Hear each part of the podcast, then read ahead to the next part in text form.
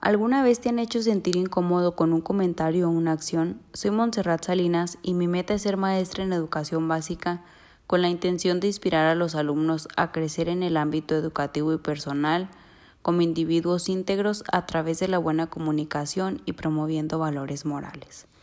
Hago énfasis en este tema porque dando respuesta a la pregunta inicial, creo que estas actitudes vienen debido a la falta de empatía.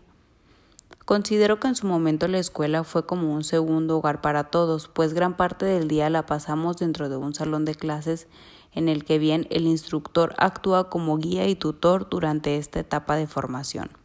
Aunque se dice que la educación viene desde casa, el profesor es el encargado de pulir las áreas de oportunidad que se identifiquen en el aprendiz mediante la escucha activa, la continua evaluación y retroalimentación.